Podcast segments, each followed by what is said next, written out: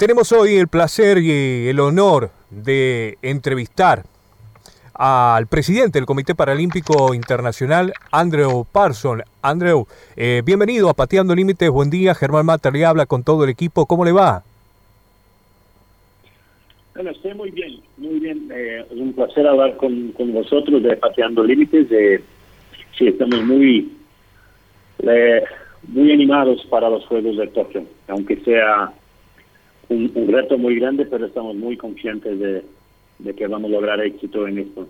Ah, y vamos a permitir a los atletas más una vez eh, una plataforma increíble para competir y también para cambiar el mundo. Claro. Eh, teniendo en cuenta lo que usted dice, ¿no? Estar muy animado, falta pocos meses, eh, pero también no podemos estar ajeno a, las evaluaciones que ustedes mismos van haciendo día a día, semana tras semana, en relación con, este tema mundial que es el COVID-19, la pandemia. Teniendo en cuenta, digo, que en muchos países, eh, bueno, se está complicando, en el caso de Brasil, justamente. Eh, ¿Cuáles van a ser las medidas concretas en relación a si se comienza a complicar en los países donde supuestamente eh, está configurado ya que se lleven a cabo las clasificaciones en diversas disciplinas. Eh, concretamente, Andrew, eh, mm, ¿se van a disputar clasificaciones previo a los Juegos en, el mismo Tokio? Bueno, eso es un... Tenemos distintos planes para, para distintos escenarios sí. que tenemos, ¿no? O sea, si, si hay si hay competiciones calificadas. Y eso, el proceso de calificación y de clasificación es algo específico por deporte, así que estamos trabajando con las federaciones internacionales en eso ah, para que se logre ofrecer la, bueno, una amplia oportunidad para los atletas de calificación, pero también oportunidades de clasificación. Con clasificación estamos Uh, estudiando también la, la, posibilidad, estamos bueno, planeando también la posibilidad que no haga en algún deporte ninguna o muy pocas oportunidades de clasificación hasta los Juegos. Entonces, esto es algo que tenemos en cuenta uh, en todas las distintas disciplinas. Eh, vamos a tener una reunión de la Junta Directiva ahora eh, de 22 hasta 26, ahora de marzo, y eso es un tema más que principal está el número uno y dos de la lista de clasificación para Tokio y calificación para Tokio. Tenemos escenarios distintos, o sea, es, pero es un proceso que eh, cambia de deporte para deporte, porque hay deportes en que todo el proceso de calificación en enero del año pasado ya se había terminado, otros no. Ah, otros la plaza va al país, entonces la definición del atleta que la utilizará normalmente es un poco más cerca de los juegos. Entonces hay que, es, es, como un, un, rompecabezas muy grande en cada una de las disciplinas, pero en, en esa reunión que, me, que, mencioné que en, en menos de dos semanas, o la semana que viene, ¿verdad? Eh, vamos a tomar decisiones más concretas en, en, los dos procesos de calificación y de clasificación para los juegos. Pero algo que puedo garantizar es que vamos a hacer todo posible para que ningún atleta se quede fuera de los Juegos por falta de oportunidades de clasificación. Dentro... Esto, esto seguro. Sí. ¿Ah? Sí, sí, diga, continúe, por favor. No, que eso es algo, un compromiso del Comité Paralímpico Internacional de trabajar hasta la última posibilidad para ofrecer oportunidades de clasificación a atletas en todas las disciplinas para que nadie se quede de fuera de los juegos por falta de, oportunidades de clasificación. Entonces, no sería... No, permitiremos que pasen. Perfecto, digo, no sería tan descabellado pensar de que esa última opción pueda ser Tokio, el mismo Tokio, el escenario de algunas clasificaciones, de algunos deportes. E-, ese es un escenario posible, porque si te acuerdas, hasta Beijing 2008 se hacía, se organizaba clasificación en los Juegos, ¿no? Eh, en los días antes de los Juegos, ahí ya en la ciudad sede. en, para Londres 2012 y Río 2016 que se implementó esta política de ah, cero clasificación en los Juegos, porque eso eh, realmente eh, es algo muy complicado de tener en los Juegos, porque cambia muchas cosas, cambia, cambia eventos, cambia algunos, algunos eventos en deportes como atletismo, natación. pueden no ser viables eh, si hay un cambio en uno, dos, tres atletas, por ejemplo. Eh, pero eso sí, es, un escenario que estamos estudiando, sí. Bien. Bien. Eh, la tengo a Florencia González Cabañas, eh, que se tomó unos minutos ahí del entrenamiento de las Lobas. Eh, Florencia es jugadora de las Lobas de la selección argentina de básquetbol femenino en silla de ruedas y es parte del equipo periodístico de Pateando Límites. la tengo a Florencia, que le va a hacer alguna pregunta. ¿Cómo estás? Quería hacerte una consulta viéndola más como, como atleta, tuve la oportunidad de estar en Río de 2016, tener esa posibilidad de tener esa la vida en la Villa Paralímpica, que es hermoso. Eh, quería saber cómo sería el tema de, bueno, una vez que los atletas llegan a Tokio, cómo será su vida ahí dentro de, de la villa. Si, bueno, obviamente va a haber protocolos, pero si van a haber esos espacios en común, cómo va a ser el buffet más que nada.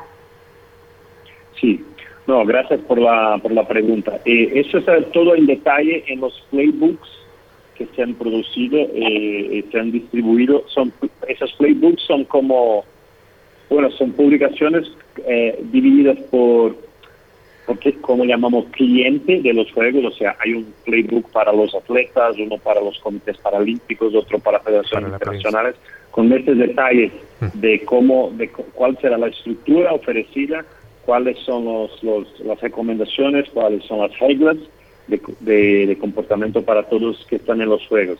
Eh, por ejemplo, para, todos los que viajaren a Japón tienen que tener un examen de COVID-19 negativo, de COVID, del PCR, eh, pero serán testados también cuando estén dentro de la vía.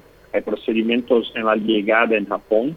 Ah, hay también eh, las cuestiones de monitoreo, o sea, cómo monitorarlos a cada uno de los participantes de los juegos con aplicaciones y todo más. Ah, hay reglas cuanto a, circulación dentro de la vía, dentro del comedor, no se, no se podrá salir de la vía. O sea, estos juegos, la experiencia de, de, todos, pero de los atletas será, será diferente. O sea, eh, este de, competir y quedarse un poco más de días y conocer la ciudad, conocer el país, eso no pasará en Tokio. Seremos, junto con el comité organizador, más estrictos también en el periodo que no solamente el atleta, el atleta, entrenador, jefe de misión, todos pueden quedarse en Tokio. La idea es eh, que eh, casi que inmediatamente después que el atleta termine su participación, que él o ella eh, regrese a su país y estamos viendo también cómo proporcionar testes para, porque hay muchos países que, que para, para, para el ciudadano regresar al país necesita un teste eh, PCR y, o sea, eso ya no estaría dentro de la responsabilidad del comité organizador una vez que los atletas estarían regresando. Por eso estamos también creando la oportunidad para proveer este servicio a los atletas. Será, Florencia, una, una experiencia más limitada eh, y mucho más, eh, eh, bueno, mucho más dentro de la habitación, dentro de, dentro de, de, tu habitación dentro de la vía, dentro de del departamento dentro de la vía y con poca o la verdad con ninguna interacción con nadie que esté fuera de la villa. La villa será el es el local más que tiene que ser el más seguro del mundo en estas semanas de los juegos Así que los flujos de, gente, por ejemplo, la gente de prensa, ah, la gente de televisión, los dirigentes de comités paralímpicos, de, patrocinadores, estos no se mezclarán con en la vida. O sea, en, esto todo será muy estricto. Eh, ¿Puede llegar a modificarse, Andrew? Eh, y algo, eh, una respuesta breve le pido. la tarea de la prensa puede modificarse, digo, en estos últimos meses, que tengamos un poco más de proximidad, no, no digo invadiendo todo eh, el escenario de los deportistas, pero de poder eh, ser un poquito más flexible con la prensa? ¿Qué avisora usted?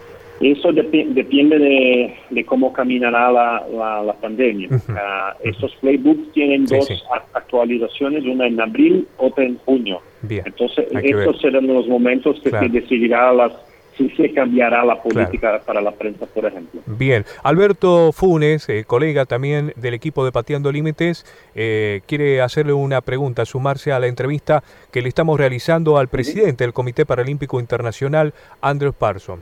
Alberto, te escuchamos. Hola, estimado Andrew y a todo el, grupo de trabajo de Pateando Límites. Y ya nos han llegado los playbooks donde nos informan cómo tenemos que proceder para los casos que eh, puedan llevarnos a los distintos protocolos que ustedes han planteado.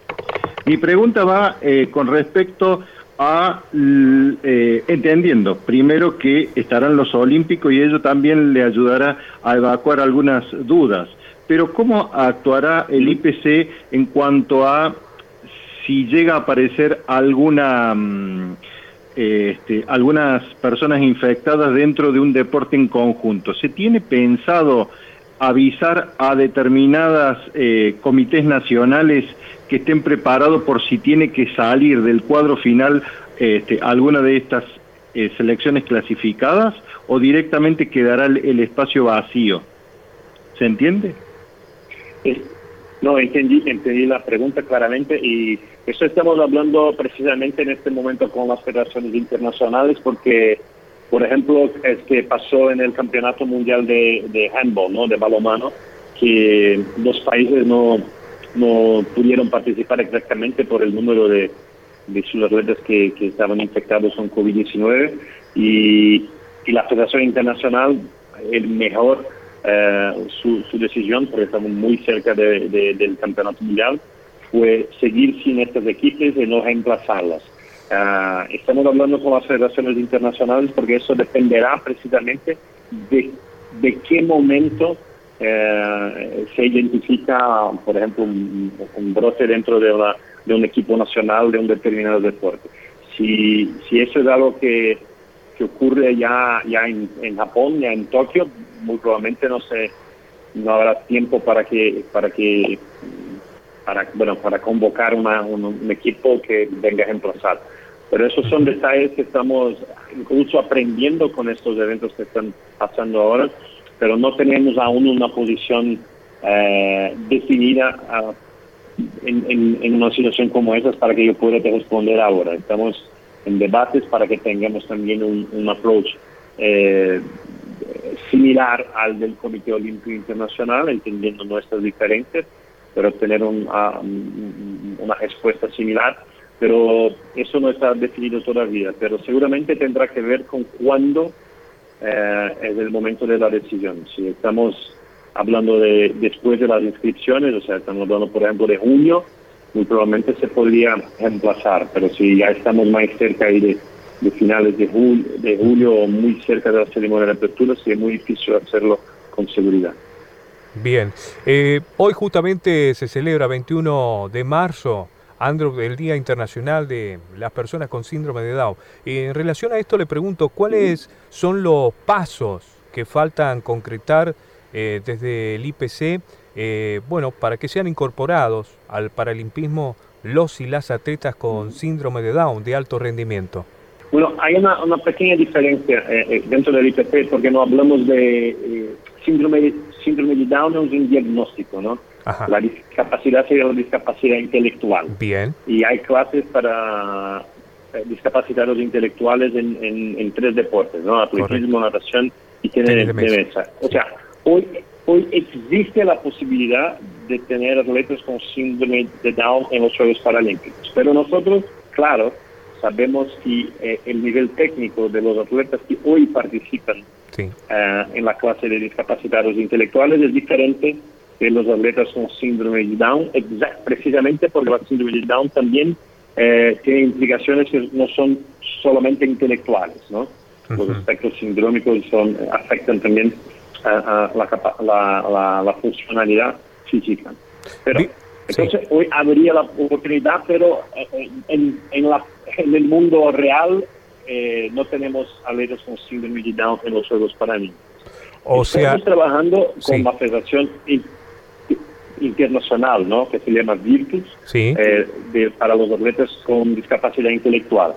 Existe, ellos están trabajando en una clase en dos nuevas clases, la verdad. Una sería la clase 1, que es la clase que, los atletas que hoy por hoy están allí en los Juegos Paralímpicos. A la clase 2 sería precisamente de los atletas sindrómicos. Sí, eh, y ahí ellos están trabajando en los aspectos de elegibilidad, eh, porque como sabes hay que haber todo, no solamente, bueno, que todos puedan venir y tal, hay que eh, hay el concepto de elegibilidad mínima, cuál es el, mínimo impacto que la discapacidad tiene que tener en el, deporte, el deporte específico para que un atleta pueda ser elegible. Bien. La tercera clase que están trabajando tiene más que ver con los autistas, pero eso es algo más, más a larguísimo plazo. Claro. Los, síndromes de Down está un poco más avanzado. Bien, está avanzado y da cuenta de esto el gran desarrollo, el trabajo que está haciendo cada país y, y en gran medida, en gran parte, eh, justamente el aval lo están dando eh, muchos y muchas deportistas con síndrome de Down de alto rendimiento que han tenido mm, excelentes resultados. Y iba por acá la pregunta, Andrew. Eh, usted me dice que en algún momento puede ser que estén incluidos concretamente aquellos que sí tienen, digamos, un nivel superlativo que estén incluidos dentro del, eh, del paralimpismo? Bueno, yo creo que es posible. Eso, claro, esos son procesos que llevan mucho tiempo, porque, por ejemplo, en la próxima semana probaremos el, el, el programa de eventos de París 2024. Bien. O sea, las pruebas en cada uno de los deportes. Entonces, esto ya no será para París 2024, pero podría ser para Los Ángeles 2028 pero depende mucho de investigación, de conclusiones de que, y de que tengamos un sistema de clasificación eh, que ofrezca también eh, seguridad para los atletas que estén compitiendo, que están compitiendo con otros con el mismo nivel de, funcionalidad, en este caso funcionalidad intelectual y física, o sea, que sean equivalentes, que, que la medalla, que el resultado no sea definido por, por el nivel de discapacidad, pero por el talento y, bueno, por el entrenamiento y tal, como a cualquier atleta. Entonces son procesos que yo veo que son a larguísimo plazo, ¿no? Es algo que podemos decir, garantizar. Bueno, en Los Ángeles habrá atletas con, con síndrome de Down, pero yo veo, sí. y eso depende mucho del movimiento paralímpico internacional, sí. que en algunos años será posible tenerlos con un nivel de, con un sistema de clasificación confiable, o sea, que sería, posible tenerlo. Y ahí será una decisión, bueno, del movimiento paralímpico en aquel momento y, me parece, no me parece que, la mayoría del movimiento paralímpico no sea favorable, o sea, yo veo muy buena voluntad para que se pueda abrir oportunidades para atletas con síndrome de Down en, en algunos deportes, en algunos eventos de algunos deportes. Pero de nuevo, eso es algo que necesitamos que la ciencia y que la Federación Internacional pueda producir este sistema de clasificación para que no tengamos un, eh, de nuevo lo que pasó en los Juegos de Sydney, por ejemplo. Si te acuerdas que atletas de algunos países que no tenían discapacidad intelectual con España compitieran, eh, sí, pero no solo España, había otros de otros países. Es, que, España ganó, sacó la medalla de oro y eso, y eso eh, y uno de sus atletas era un periodista que publicó la historia. Pero había atletas de otros países. Y, y, por qué? Porque en aquel momento no había un sistema eh, eh, confiable y que pudiera ofrecer esa seguridad que, que necesita, que, que, tiene que ofrecer los atletas. ¿no? Seguro. Entonces, yo veo posible, yo veo proba probable, pero en largo plazo. No es algo que seguramente no para París y, no sé si para 2028. Es algo que tenemos que, tener un poco de, paciencia, no es la palabra, pero un poco en el contexto histórico, entender que estos procesos llevan eh, algún tiempo en investigación, investigación para se trasladar en un sistema que sea testado, que sea efectivo, para que se pueda incluir en un programa de Juegos Paralímpicos en el, eh, en el futuro. Y eso normalmente, por ejemplo, estamos hablando en 2021 de aprobar el programa de eventos, no de deportes, de eventos. El de, deporte ya está aprobado hace mucho, para 2024. Entonces son se aprueban estas cosas eh, con bastante antelación. Bien, Florencia, una pregunta. Sí, yo quería saber, aparte de que es muy importante cómo van a estar los deportistas, eh, otro corazón importante para los Juegos son los voluntarios. Quería saber si van a haber voluntarios, si van a ser voluntarios solamente de Japón o van a haber también voluntarios de otros países, ya que son ellos a veces los que organizan y los que llevan a las distintas delegaciones al, no sé, a la cancha, a las estaciones. Esa será mi, mi pregunta sobre los voluntarios. Sí, no, la idea es tener voluntarios, no, no se organizan juegos eh, de este tamaño sin voluntarios. Y precisamente las dos preguntas que estamos discutiendo con Tokio 2020 en este momento son precisamente esas. ¿Cuántos? Eh, donde ellos son absolutamente fundamentales porque el, el principio fundamental de esos juegos, que serán juegos diferentes de, de, otras divisiones, pero el principio fundamental es ofrecer uh, un, ambiente que sea de salud, o sea, que sea sano eh, y, y, seguro para, lo, para, cada, para todos los participantes. No solamente los atletas, pero principalmente los atletas, pero también a los voluntarios. Entonces, seguramente vamos a tener menos voluntarios eh, que en ediciones anteriores de los Juegos. Y de esta manera, muy probable, pero eso aún estamos discutiendo, eh, una, una, un porcentaje mucho más grande de, de voluntarios japoneses, porque la idea también es traer el mínimo, la, el, cuanto menos personas vengan de otros países, mejor en este momento de pandemia. Entonces, ya vienen las delegaciones de los países y, bueno, árbitros, federaciones internacionales, todo eso, gente de televisión, gente de prensa, así cuanto menos donde podamos evitar que gente de otro país venga, mejor.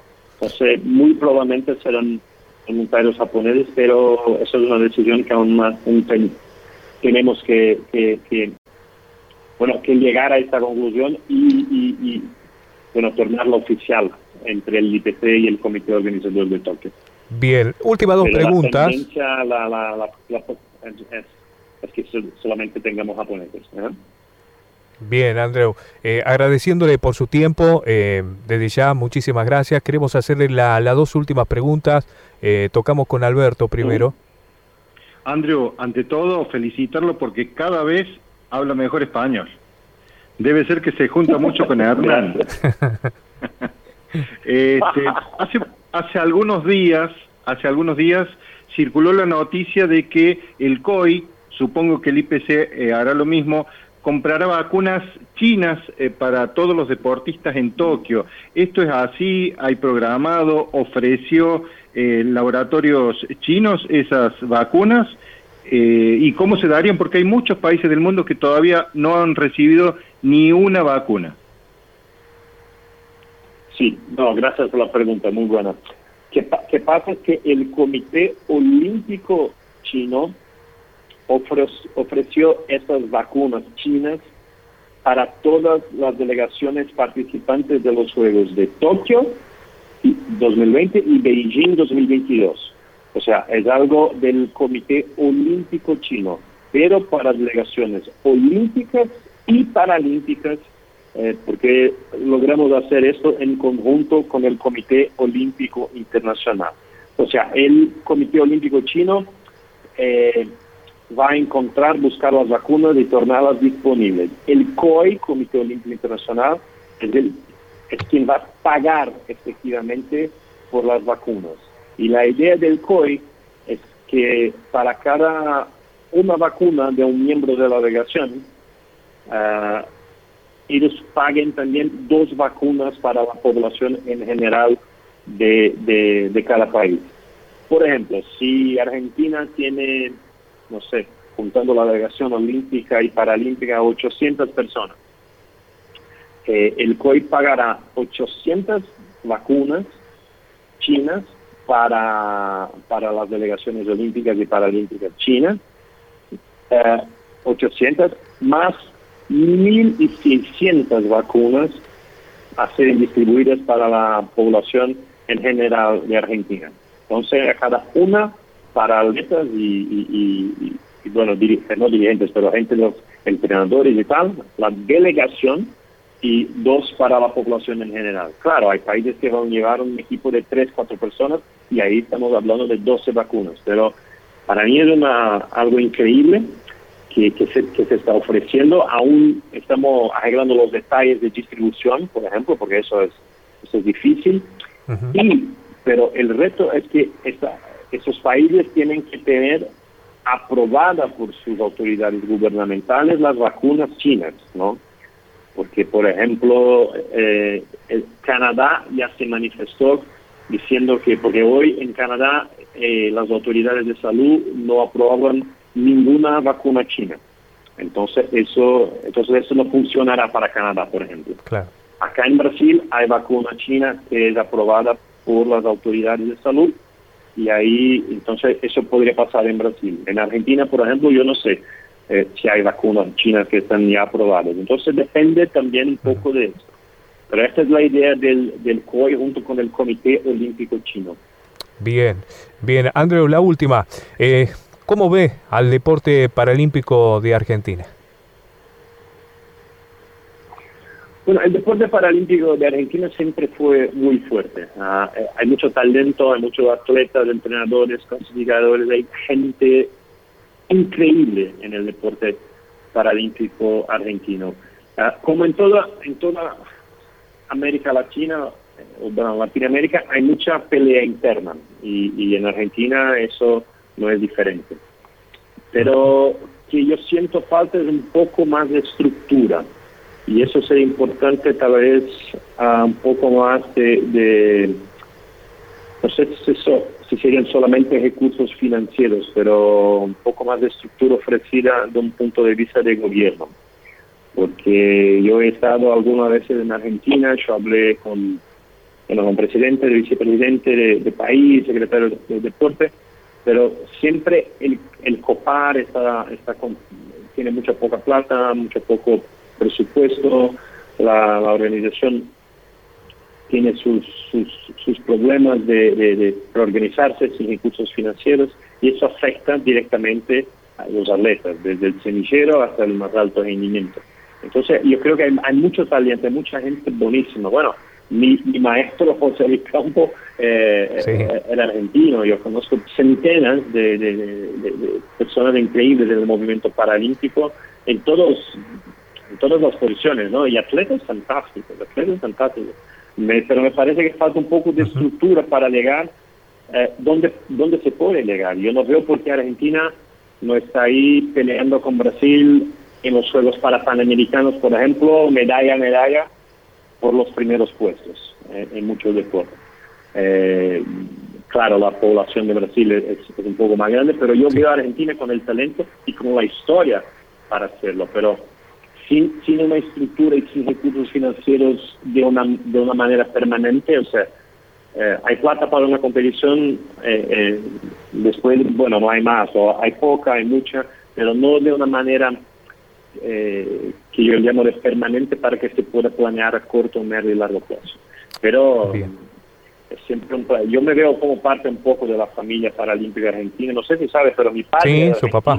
Sí de, Buenos Aires y, pero sé que me siento mitad argentino, entonces me da mucho gusto ver atletas argentinos cuando ganan medallas, cuando están ahí compitiendo en el, más alto rendimiento. Y eso me parece que falta, falta un poco de estructura organizativa, ¿no? Ah, y eso hace mucho tiempo, no es algo que, bueno, este dirigente, aquel dirigente, eh, esta falta un poco de recursos financieros eh, es algo que desde desde que estaba ahí Pocho, Argentina sufre un poco con eso. Y con, su, con los talentos y la, y la actitud de, de los entrenadores, clasificadores, dirigentes, consiguen resultados increíbles si pensamos la plata que tienen. Bien. hay atletas argentinos en, en todos los deportes, desde eh, siempre me pregunto mi favorito, la Argentina, sí. y, y, para mí es Gustavo, ¿no? De, de, de, es simplemente fantástico, y, y los murciélagos, que siempre que juegan de fútbol de, ciegos, que siempre cuando juegan... Eh, bueno, es una rivalidad ya con Brasil, ¿no? Sí, pero la rivalidad es buena para el deporte. No, sí, sí. Son increíbles, son increíbles. Bien. Eh, increíble, y una rivalidad, pero una amistad también muy grande. Yo me acuerdo de Argentina en el Mundial del 98 de fútbol Francia. y, ah, fue... No, en Brasil, fue en Brasil. Sí, sí, en Brasil. El Mundial de en Brasil y fue increíble. final. Increíble. O sea, tenemos que, si, si podemos dar un poco más de estructura al movimiento paralímpico argentino, eso sería, eh, con poco, yo sé que Argentina iba a avanzar mucho eh, sea en el medallero de Juegos para Panamericanos y Paralímpicos, sea, o en números de, de, atletas, de, deportes que se practican y todo eso. Eh, Andrew, eh, ¿forma parte de su deseo? Y esta cerramos con, con esta. Eh, ¿Forma parte de uno de sus deseos de que en algún momento, no muy lejano en el tiempo, puedan celebrarse al unísono en la misma fecha los Olímpicos, los Paralímpicos? No, no, y te comento por qué. Bien. Ah, yo entiendo que de un punto de vista filosófico podemos, tiene que ser juegos para todos. ¿no? Bien. Pero yo creo que los Juegos Paralímpicos son precisamente la plataforma, el momento en que las personas con discapacidad en el mundo todo tienen orgullo, tienen, se sienten valoradas por su discapacidad.